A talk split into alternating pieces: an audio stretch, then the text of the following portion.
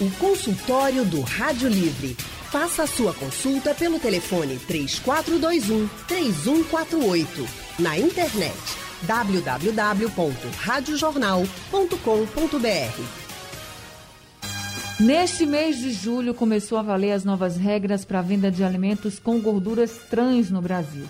A resolução de número 514/2021 estabelece limite de gorduras trans que podem conter nos alimentos. E esse é o tema do consultório do Rádio Livre de hoje. Para conversar sobre essas novas regras, nós vamos agora falar com a doutora em nutrição Daniela Froze. Doutora Daniela também é membro da coordenação executiva da Rede Brasileira de Pesquisa em Soberania e Segurança Alimentar e Nutricional e também é diretora executiva do Dijanira Instituto de Pesquisa e Ensino. Boa tarde, doutora Daniela. Seja muito bem-vinda ao consultório do Rádio Livre. Boa tarde, tudo bom? Vou dar uma saudação aí para os ouvintes né, da rádio e agradecer o convite para estar participando aqui dessa entrevista, junto com a, com a outra entrevistada também, que é nutricionista igual a mim. Isso, a gente que agradece Prazer. muito, agradece muito a sua participação aqui com a gente. Tenho certeza que vai ser uma tarde de muita informação e esclarecimentos para todos nós. A outra convidada do nosso consultório de hoje é a mestre em nutrição Gleice Araújo. Gleice é especialista em nutrição clínica esportiva e professora universitária. Gleice, muito boa tarde. Seja bem-vinda também ao consultório do Rádio Livre. Boa tarde, Anne. Boa tarde, doutora Daniela e a todos os ouvintes. É um prazer estar aqui com vocês para falarmos de um tema tão importante. É verdade. A gente agradece também a sua participação aqui com a gente, Gleice, você sempre também participando com a gente, trazendo muita informação de qualidade, esclarecimentos e orientações para os nossos ouvintes. E para começar aqui com a doutora Daniela, queria que a senhora explicasse um pouquinho, doutora, o que muda com essas novas regras sobre os produtos que têm gordura trans no Brasil.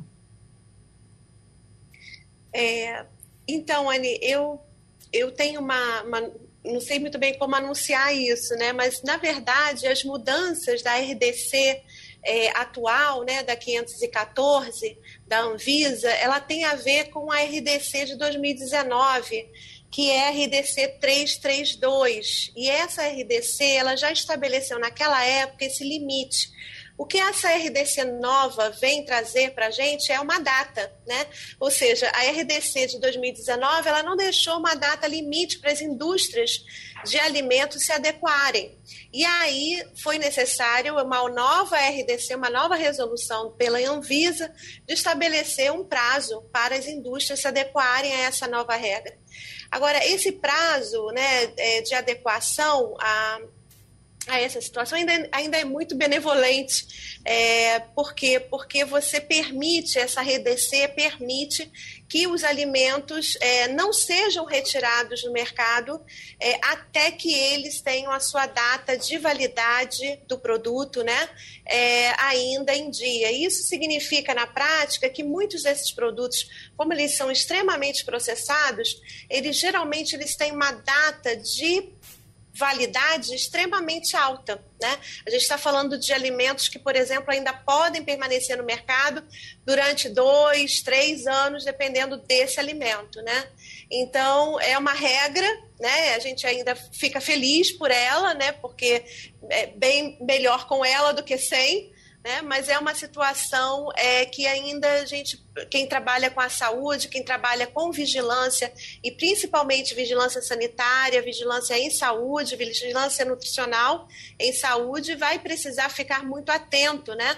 porque os dados de pesquisa de consumo é, alimentar ainda precisam é, atentar para esse fator, né? o fator da validade é, de, dos produtos em si. Então, portanto, aqueles produtos que estavam é, vigorando até antes né, da RDC, no caso de maio desse ano, é, e, portanto, fora do prazo né, é, que foi estabelecido por essa RDC, que o prazo foi dia 30 de junho, então todos os alimentos fabricados a partir do dia 1 de julho entram na regra, mas aqueles fabricados até dia 30 de junho não entram, né? Então a gente tem aí uh, um contingente que a gente precisa de informação. Na verdade, essas informações deveriam estar no rótulo, né, de todos os produtos, para que tanto o consumidor quanto também o profissional de saúde se seja, sejam capazes né, de é, poder fazer o controle necessário, porque a, a periculosidade de, dessa, desse tipo de gordura para a saúde humana é definitivamente é, muito grave. Doutora Daniela, o limite é de até 2% de gordura trans? Picotando para mim.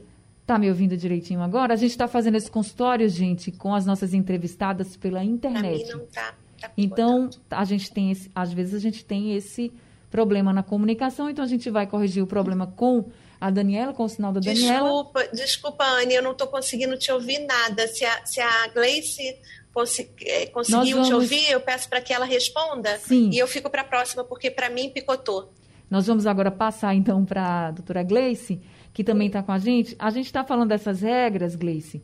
E aí, como a doutora Daniela falou, a, os produtos que foram fabricados até o dia 30 de junho, eles não entraram na nova regra do limite de gordura trans, que começou a, começaram a vigorar essas novas regras a partir do dia 1 de julho deste ano, ou seja, o primeiro dia deste mês em que nós estamos. E essa regra do limite é de quantos por cento? Ou seja, aqueles produtos que têm gordura trans, eles podem até, a ter até quantos por cento de gordura trans neles? Gleice. O limite ele é determinado de 2 gramas a cada 100 gramas de gordura total no alimento. E aí, Anne, vale salientar a importância de observar a rotulagem, porque a depender da porção do alimento, esse percentual, essa gramatura de gordura trans, ela pode ser ocultada. Então, porções alimentares que tenham até 0,2 de gordura trans podem ter na sua rotulagem um asterisco, uma informação que traga que ele seja isento, zero ou que não contenha gordura trans. Mas é interessante salientar que nós não consumimos apenas uma porção a depender do alimento. Um pacote de um biscoito, por exemplo, de 130 gramas, tem três porções. Então é interessante que o ouvinte fique atento à rotulagem para saber qual proporção realmente de gordura trans está presente. E essa questão da Anvisa ter mudado até de última hora, se ter estendido esse prazo, né? Assim, o, todos os produtos que contêm gordura trans e foram fabricados até o dia 30, eles não, não seguiram essa regra. Estavam na regra isso, antiga. Posso... Isso, vai, isso, isso vai dificultar até para que a gente, quando chegue no supermercado, por exemplo, daqui a do, assim, até dois, três anos para frente, isso pode dificultar muito a gente saber se aquele produto está ou não cumprindo as regras, né? Porque você pode chegar e dizer assim, ah, esse produto aqui tem gordura trans. Eita, ele tem mais do que o permitido, mas ele pode ter sido fabricado até junho. Não vai ter como a gente saber. Exato, não existe essa facilidade em observar a informação. E um, um, grande diferencial que, infelizmente, essa gordura trans traz, Anne, para o alimento é esse tempo de prateleira.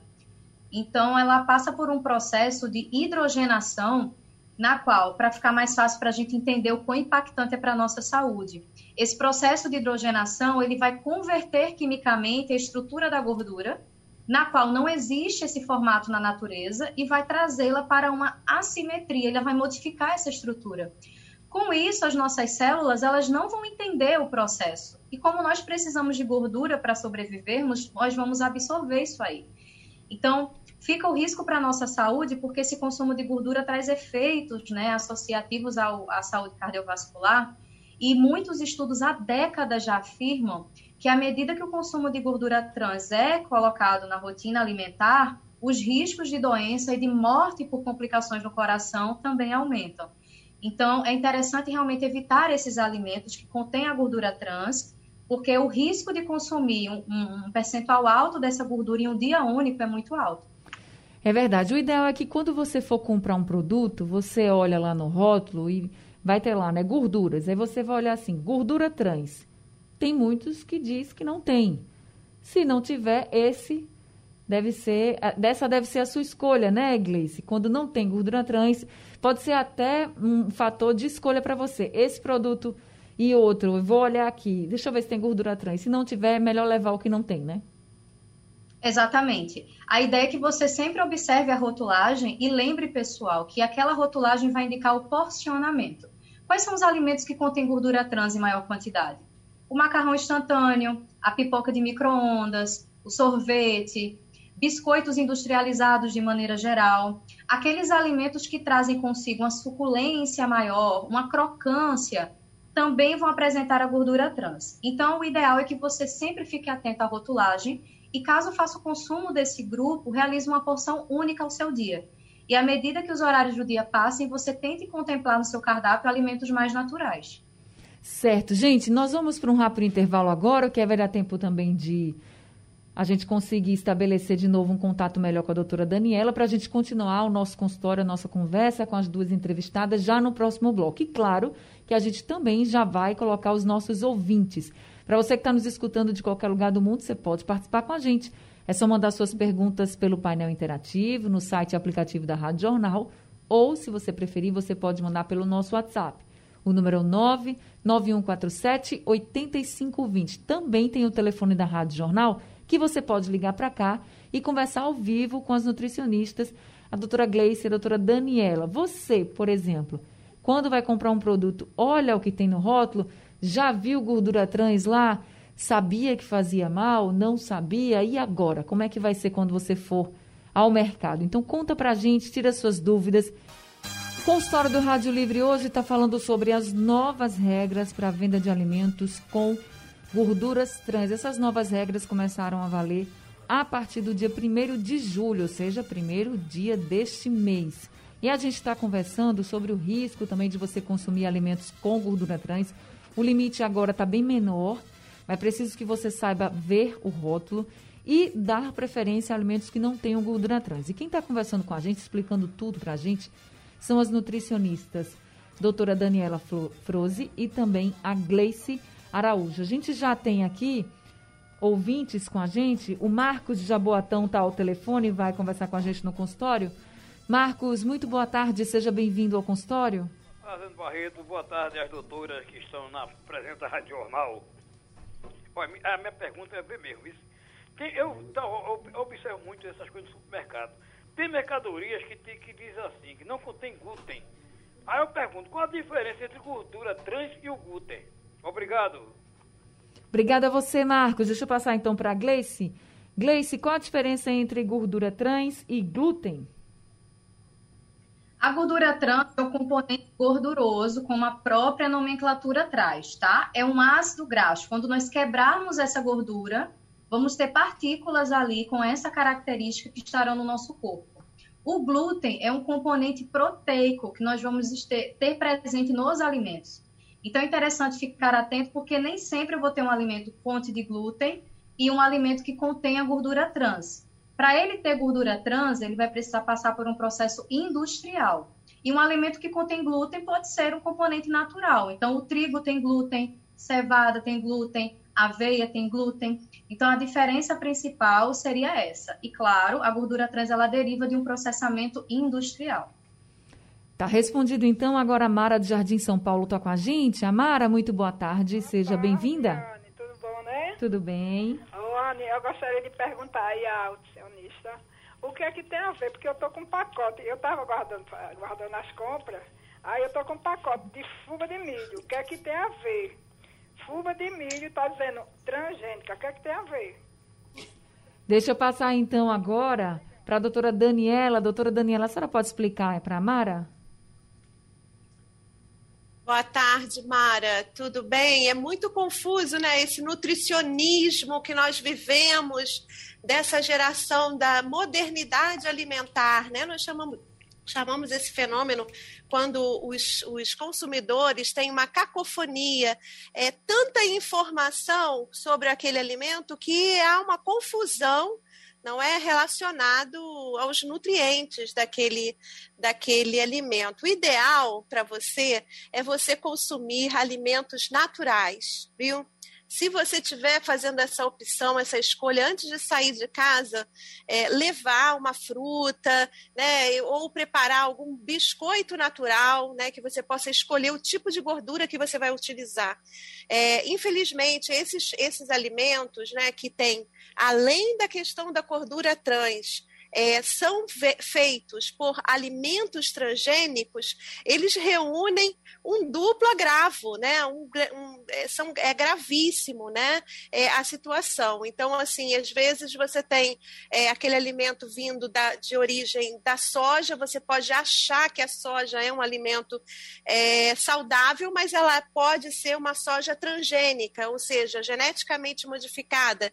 E hoje a, a gente ainda não tem no Brasil uma RDC da Anvisa é, que, por, por exemplo, tipifica a quantidade máxima que nós podemos ingerir desses alimentos de OGM, mas já existem muitos estudos comprovando que os, os organismos geneticamente modificados são capazes, inclusive, de originar é, problemas como alergias alimentares e outros problemas associados, principalmente porque as, a cadeia produtiva desses alimentos também inclui é, aí eu vou adicionar mais uma coisa para você, né? Inclui uma substância tóxica utilizada na agricultura, que são os agrotóxicos, né? E hoje em dia chamados como defensivos agrícolas. Então, assim, é, então a gente tem em um pacote só agrotóxico, alimentos transgênicos, geneticamente modificados e muito provavelmente gorduras trans. Né? Então, assim, não é uma, uma opção saudável para o lanche. Né? Agora, é, isso é muito importante, Anne, eu queria destacar isso. É, esses alimentos, eles são, na sua grande maioria, os alimentos com, com a gordura trans, são alimentos acessíveis à população. São alimentos extremamente baratos do ponto de vista do custo né, final. E eles representam é, um perigo maior ainda nessa época em que nós estamos vivendo um processo progressivo de insegurança alimentar, de uma situação em que nós temos a população passando fome, né, a população insegura porque não tem renda para comprar. É, de forma adequada os alimentos para sua casa, né? Então tudo isso também precisa ser é, também pensado é, e, e assim a sociedade civil ela fica um pouco assim, a sociedade civil, a organizada, evoca o direito à alimentação adequada, porque hoje é um direito constitucional, e a, a população, de uma forma geral, os consumidores, de uma forma geral, é, ficam um pouco também. É, amarrados, porque nós não temos ainda, infelizmente, políticas públicas né, de uma forma é, vigorosa que possa garantir esse direito constitucional à população brasileira como um todo. Né? Lembrando que a metade da população brasileira hoje está em situação de insegurança alimentar e 19 milhões de brasileiros passam fome. Né? Então é muito perverso a gente estar aqui conversando ao mesmo tempo sobre a gordura trans, porque é, nós estamos, o Brasil hoje está dividido, dividido entre os que comem e os que não comem, né? E aí os que não comem, é, aquilo que ele tem acesso é muito perigoso, entende? Então, nós deveríamos de ter um restabelecimento das políticas públicas de segurança alimentar e nutricional no Brasil de uma forma muito urgente e muito é, pressionada pela população brasileira para que nós tiver, para que nós possamos vencer, inclusive, esse cenário de fome com maior segurança né, no campo da alimentação e do campo também da nutrição. É, a nutrição por si só ela é uma, uma, uma, uma, uma cadeira, uma disciplina, uma ciência muito complexa, porque é uma ciência que você é, tem os aspectos bio, né, é, biológicos e tem os aspectos sociais. A gente chama de é uma ciência que necessita combinar, né, é uma, uma ciência, né, que transite pela biologia e também pelas ciências sociais para poder dar conta desse fenômeno, principalmente no Brasil tão desigual, né? No Brasil é onde as desigualdades sociais são tão acentuadas e o cenário da fome ainda é um cenário muito preocupante.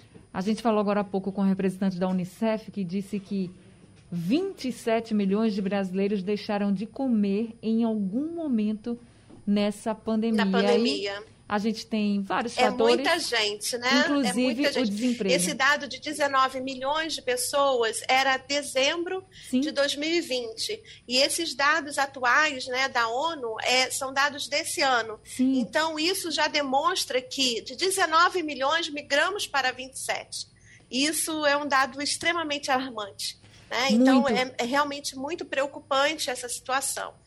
É, Agora, o que eu... a gente geralmente aconselha a população de uma, de uma forma geral né, é procurar é, mecanismos de solidariedade que promovam é, um acesso à alimentação de alimentos in natura, né, alimentos é, como esses que, que nós podemos comer né, é, de forma é, mais natural. Então, a gente está falando de hortaliças, né, de uma maneira geral, a, classificação na nutrição, eu não vou aqui colocar que é técnica, né, mas seriam os legumes, né, as verduras, é, então, assim, para que, que, a população entenda o que seriam as hortaliças, né? Legumes e verduras, e principalmente as frutas, né? Também, eu acho que esse acesso dessa alimentação é muito importante é, ser feito, além dos alimentos tradicionais, né? Nós temos dois alimentos que compõem a nossa, a nossa cultura alimentar brasileira, que é o arroz e feijão. Esse arroz e feijão precisa estar na mesa do brasileiro. Né?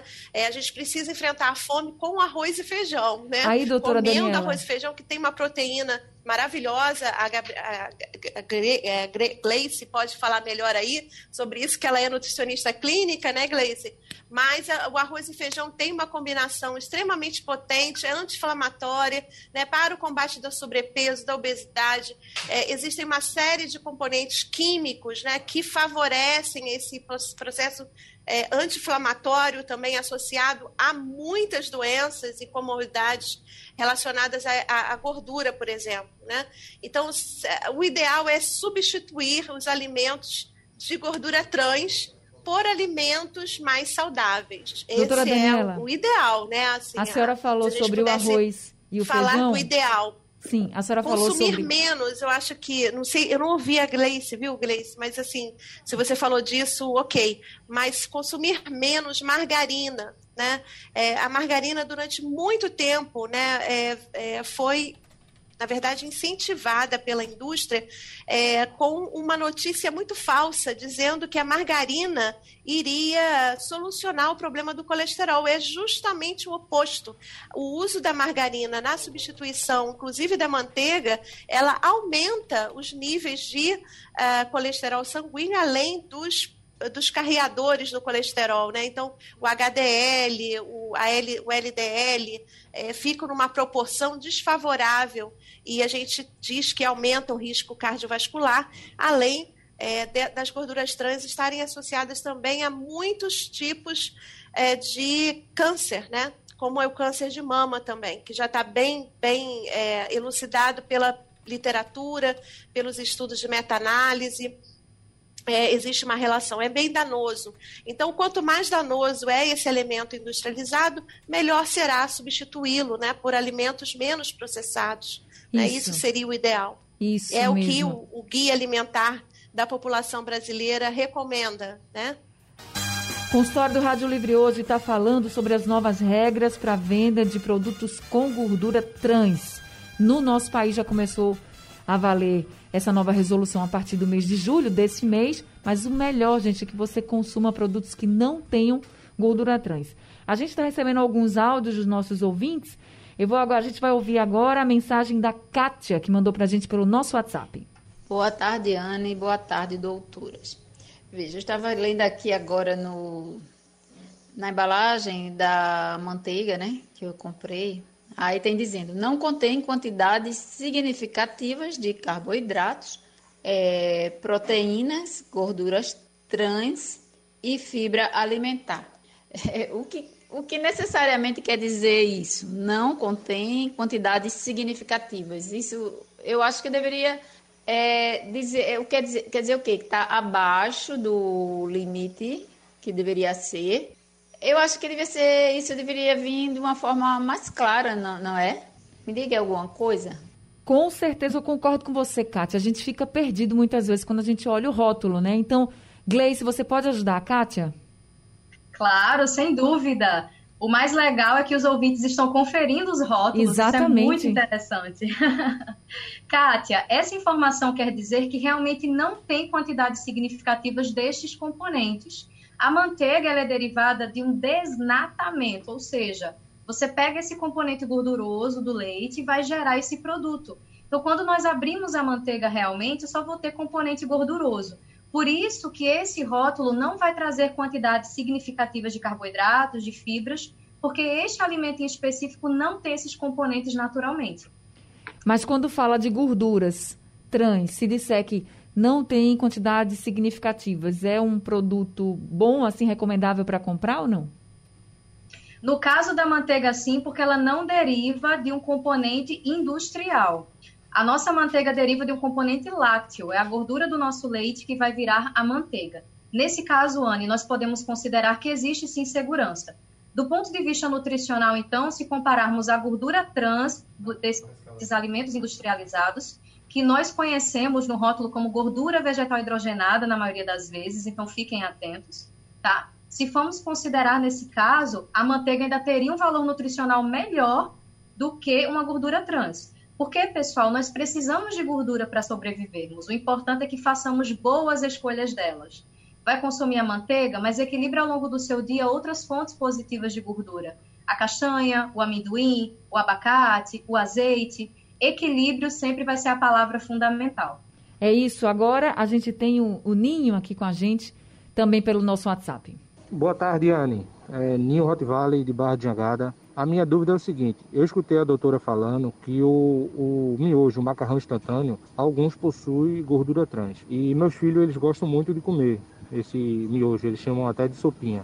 Ah, eu também já ouvi falar da boca a boca do povo que eles são os produtos que possa gerar o câncer. Eu queria saber da doutora se isso tem algum embasamento, se realmente esse produto, é, o consumo excessivo se pode realmente gerar um câncer. Boa tarde a todos, obrigado aí. Obrigada também, Ninho. Gleice? Gente, a presença da gordura trans, ela traz efeitos sistêmicos, ou seja, para o nosso corpo como um todo, principalmente porque ela aumenta a ação. Então, existe uma gordura chamada de colesterol ruim, LDL, que vai ser hiperestimulada na presença de gordura trans. E, consequente a isso, vários fatores de inflamação no corpo vão estar aumentados. Então, infelizmente, existe essa relação direta entre consumo de gordura trans e eventos no coração, aumento de gordura no fígado, que é conhecido por esteatose hepática, risco de diabetes tipo 2 e também o câncer. Por isso que o posicionamento até das grandes sociedades, por exemplo, a Sociedade Brasileira de Cardiologia, é que não façamos realmente o consumo desses alimentos na nossa rotina alimentar porque o risco dessas doenças crônicas é realmente alto. Tá respondido, então, infelizmente nosso tempo acabou, mas eu estou recebendo aqui muitas perguntas para as pessoas estão querendo saber o que contém e o que não contém gordura trans. A gente não vai conseguir responder agora por causa do tempo do consultório, mas já vou prometer aqui um outro consultório com as especialistas para que a gente possa falar sobre esses rótulos, os componentes dos produtos, para a gente poder entender melhor o que é que tem nos alimentos. Gleice, muito obrigada por mais esse consultório, viu? Obrigada, Anne. Foi um prazer imenso revê-la. Foi um prazer imenso estar aqui com vocês. Obrigada, doutora Daniela, e as ouvintes também que estiveram conosco. Muito obrigada pelas orientações e esclarecimentos. Doutora Daniela, também muito obrigada por todas as orientações e informações que a senhora trouxe hoje aqui para a gente. Obrigada a você. Muito obrigada, Anne. E parabéns pelo seu programa, viu? muito interessante, muito importante, principalmente nessa época, época de cuidados, né, com a saúde. Verdade. E contamos sempre com a senhora aqui com a gente, viu? Seja sempre muito bem-vinda aqui no consultório do Rádio okay. Livre. Consultório do Rádio Livre fica disponível daqui a pouco no site, aplicativo da Rádio Jornal, YouTube da Rádio Jornal também, e também é reprisado durante a madrugada aqui na programação. Música, esporte, notícia. Rádio Jornal. Rádio Forte.